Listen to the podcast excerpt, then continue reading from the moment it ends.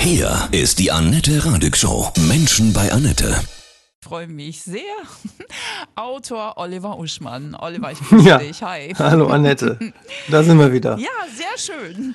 Zusammen mit deiner Frau Silvia Witt hast du ein neues Buch rausgebracht. Ja, du bist ja Schriftsteller. Und zwar heißt das Alles, was du denkst. Und es geht im Oberbegriff über Hass und Hetze im Netz. So ist es, wobei dieser Slogan natürlich ein bisschen reißerisch ist. Denn eigentlich geht es um die Frage, was würde denn passieren, wenn jeder immer 100% ehrlich sagt, was er denkt?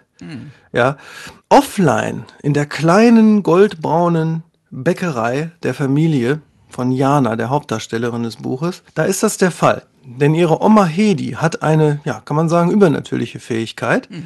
Menschen sind ihr gegenüber immer ehrlich, also auch wenn sie gar nicht wollen. Es sprudelt aus ihnen heraus, was wirklich los ist. Cool. In der Familie, welche Sorgen, welche Probleme, völlig unzensiert. Das führt in diesem kleinen Dorf in der Bäckerei eigentlich nur zu guter Kundenbindung und dazu, dass die dann immer noch mehr Trostgebäck kaufen. Aber als Jana eines Tages in einem Livestream, sie versucht Influencerin zu werden, ihrem Publikum das zuruft und fragt, sagt mir doch, was ihr denkt, ne, weil sie versteht nicht, warum sie keinen Erfolg hat, da setzt sie sozusagen diesen, diese Schwingung, und die Oma hat sie noch davor gewarnt, das nicht zu tun, im Netz frei. Und das heißt, sie hypnotisiert damit so gesehen nicht nur die Leute, die ihren Stream geguckt haben, in dem Moment die paar Leute, sondern sie infiziert damit, das ist dann dieses paranormale Element des Buches, das ganze Netz, die ganze Welt. Und dann fangen plötzlich alle an, hundertprozentig ehrlich zu sagen, was sie denken. Krass. Und das hat was für Auswirkungen? Das bringt in dem Buch auf der Makroebene die Welt an den Rande des Abgrunds. Auf der Mikroebene gibt es interessante Dinge. Wenn, stell dir mal vor, in der Schule die Lehrer plötzlich ehrlich sagen, was sie denken über ihren Beruf und Ja. über die Schüler. Oder wenn die Schüler untereinander sich plötzlich Liebe gestehen oder auch Hass. Also Mikro- und Makroebene verzahnen sich da auf eine sehr interessante Art. Und das ist sehr, sehr spannend, sehr, sehr unterhaltsam und geht aber auch wirklich ans Elementare. Denn Diana will ja nicht Influencerin werden aus Jux und Dollerei oder aus Eitelkeit, sondern weil beispielsweise die Bäckerei des Papas gerade ähm, ja, untergeht. Wirtschaftskrise, Konkurrenz durch diese Selbstbedienungsketten und so weiter. Und dann sieht die Jana eben, dass es Menschen gibt, wie in echt ja auch tatsächlich zum Beispiel KB Lame, die innerhalb von drei Jahren von Sozialhilfeempfänger zu Multimillionär gekommen sind als Influencer. Das heißt, unsere Romane, dieser, aber auch die anderen sind auch immer sehr stark in der echten Welt und den echten Problemen fußend. Und ist es dann ein Segen, Influencerin zu sein? Wenn man, ja, das kann einer sein, ne? wenn man die richtige Nische mit der richtigen Methode erwischt hat, gibt es ja diese wenigen, aber doch vorhandenen Geschichten, in denen äh, Leute es wirklich geschafft haben. Ähm, es ist natürlich aber auch ein Fluch teilweise für die, für die Macherinnen selber, weil du bist ja dann rund um die Uhr damit beschäftigt, die Menschen zu bedienen.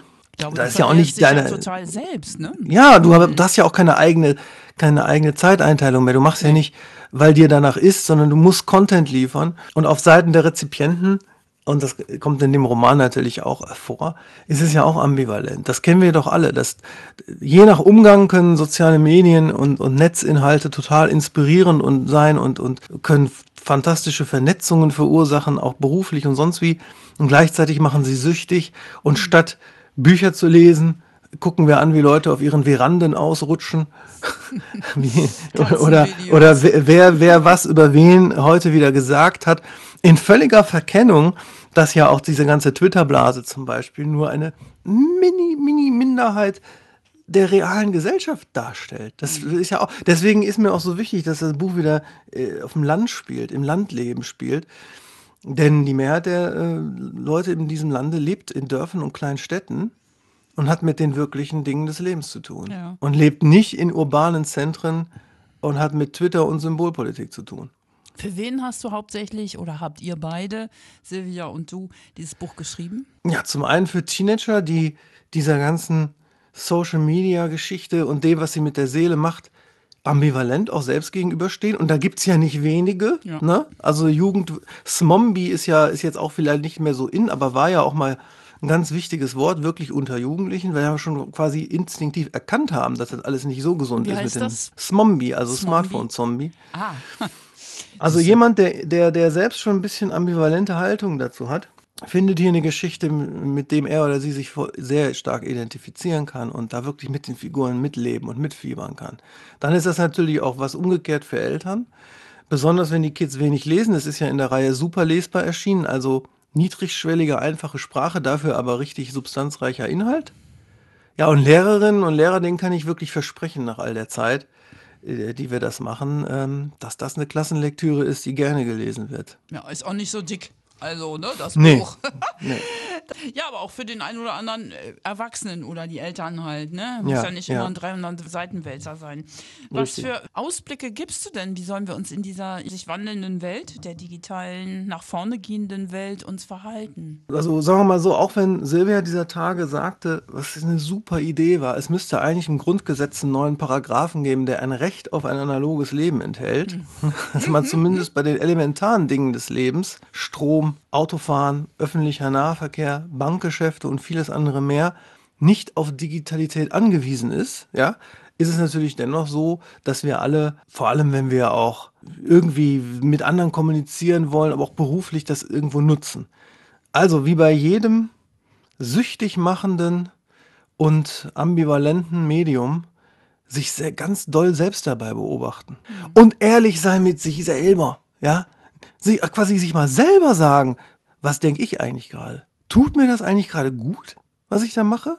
Ne, es gibt eine wichtige Stelle im Buch, da rechnet Jana ihren Zuschauern gegenüber aus, wie viele Tage wir eigentlich auf Erden haben und dann ne, unterm Strich, wenn man den Schlaf noch abzieht und Sachen, die wir nicht machen wollen, bleibt gar nicht so viel übrig. Und sich dann einfach zu fragen, brauche ich jetzt den Flip durch Instagram oder Twitter Ja. oder vielleicht auch einen Waldspaziergang? Ich habe äh, wirklich schon viele Jugendliche gesprochen, die sagen, boah, ich beneide dich so, Annette, du bist in den 80ern aufgewachsen, ja.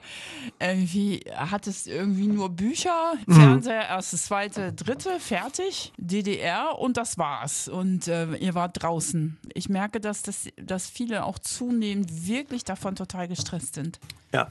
Und man kann natürlich sich, wenn man es sich beruflich erlauben kann, ja, äh, sehr stark davon Abstand nehmen.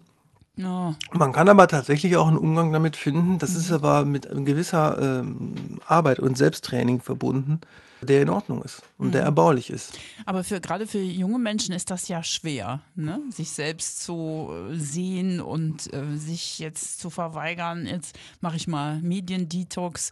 Das ist nicht leicht. Das ist für uns Erwachsene schon schwer. Das ist, ist, weil die Dinger ja auch, wie wir mittlerweile alle wissen, im Silicon Valley ganz gezielt von psychologisch geschulten Leuten so programmiert werden, dass wir nicht aufhören, dass wir süchtig werden, dass unsere niederen Instinkte angesprochen werden.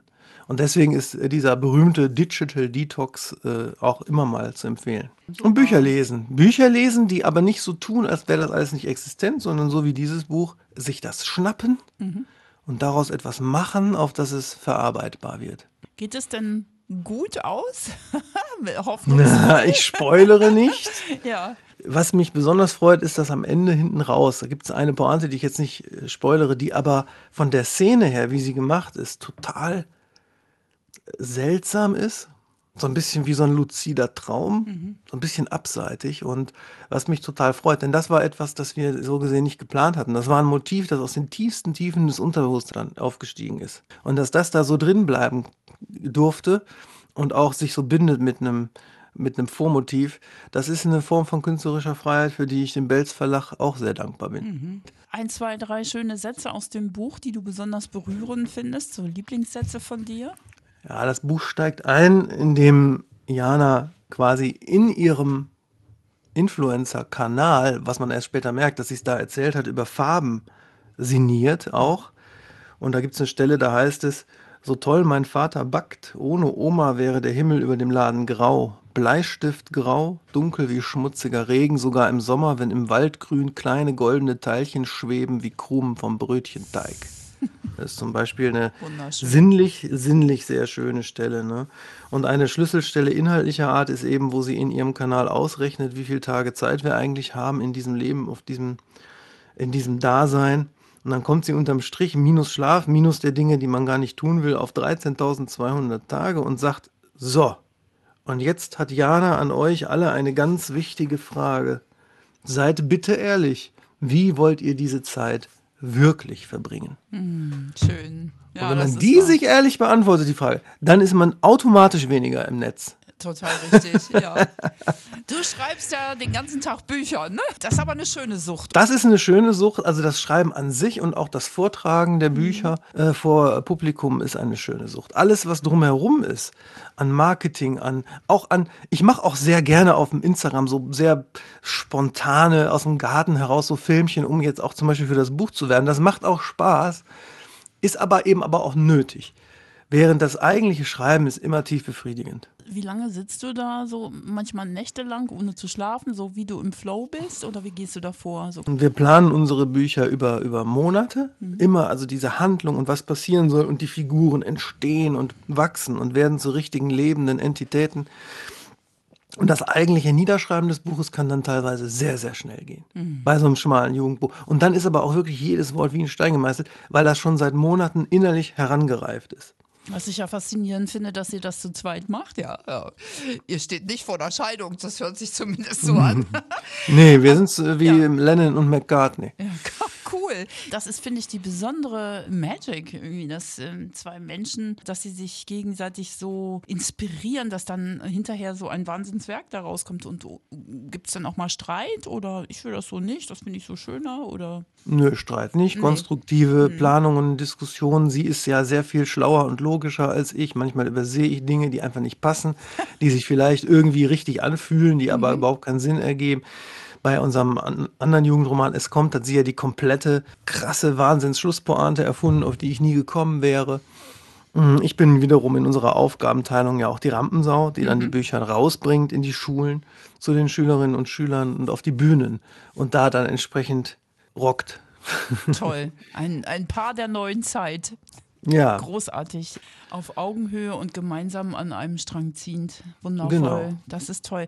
Sag mal, Schulen finde ich super. Ja, ich finde, da, da gehört das auch hin vor allem. Was ich mir wünschen würde, wäre so echt Unterricht so zum Thema, wie gehe ich eben mit Medien um, mit den Social Media, dass man das auch richtig als Unterrichtsfach mal beleuchtet. Das wäre doch ein Traum. ja, ich bin jetzt nicht alltäglich in den Schulen. Mhm. Ich gehe davon aus, dass Medienkompetenz mittlerweile nicht als einzelnes Fach, aber äh, quer durch die Fächer auf jeden Fall Thema ist in den Schulen. Kann aber nicht beurteilen, wie sinnvoll und in welcher Weise das gemacht wird. Ich habe neulich mal Workshop gegeben, so äh, freiwilliger Creative Writing Workshop. Da waren so von fünfte bis achte Klasse Kids drin und da habe ich schon gemerkt, wie ambivalent Digitalisierung ist. Weil die, die auf Papier geschrieben haben und sich ihre Geschichte ausgedacht haben, die waren halt deutlich konzentrierter als die, die auf dem Tablet geschrieben haben, das aber auch online war. Und dann, selbst das passiert uns Erwachsenen ja auch, dann kamen sofort die Ablenkungsangebote. Push-Nachricht hier, dann haben die äh, optische Vorbilder für ihre Figuren ausgesucht, was ja auch sinnvoll ist im Netz. Aber dann kamen sie von Hölzchen auf Stöcksken, schickten sich gegenseitig die Figuren, Bildchen äh, und dann war der ganze Fokus schon wieder weg. Und da habe ich mir dann auch zwischendurch gedacht, wirklich, neben dem Videobeweis beim Fußball ist die, die, die pauschale, das pauschale Lob der Digitalisierung im Bildungswesen auch ein großer Irrtum. Apropos Fußball, wir hören uns morgen schon wieder. In Mein Gott, die Zeit schönen- rast. Ja. Schönen Kolumne. Uschmann pfeift an. Sehr Ja. schön. Liebe Grüße Gerne. an deine Frau Silvia Witt und viel Richtiger. Erfolg für Danke dir. alles, was du denkst. Super lesbar. Dankeschön.